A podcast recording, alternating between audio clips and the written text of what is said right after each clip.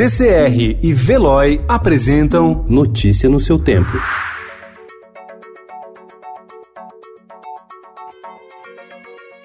Olá, seja bem-vindo! Hoje é segunda-feira, dia 24 de fevereiro de 2020.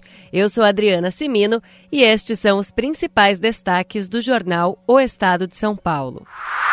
A ministra Damares Alves assumiu a interlocução do governo federal com a Igreja Católica. Com o aval do presidente Jair Bolsonaro, Damares foi a primeira integrante do governo a manter reunião de trabalho com a Conferência Nacional dos Bispos do Brasil, a CNBB, cúpula dos católicos no país. Bolsonaro e a entidade têm histórico de atritos. Divergem, por exemplo, sobre a exploração econômica das terras indígenas que o Planalto quer estimular. A pedido de Damares, a CNBB abriu sua sede em Brasília para uma apresentação de projetos do governo.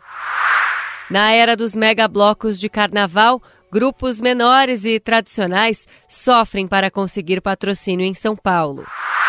Construção civil ainda patina fora do estado de São Paulo.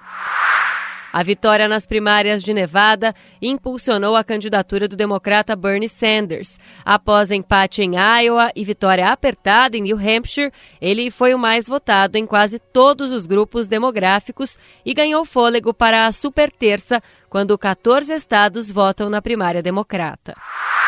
As 58 pessoas mantidas em quarentena em Anápolis foram liberadas ontem após confirmação de que estão livres do coronavírus. Bancos distribuem 52 bilhões de reais em dividendos. Após greve de PM, Ceará registra 127 homicídios. Terremoto causa nove mortes na Turquia. Clã de atletas. Ex-jogadora de vôlei, Vera Moça, é tia de João, que pratica o esporte, e filha de Carlos, ex-recordista brasileiro dos 110 metros com barreiras.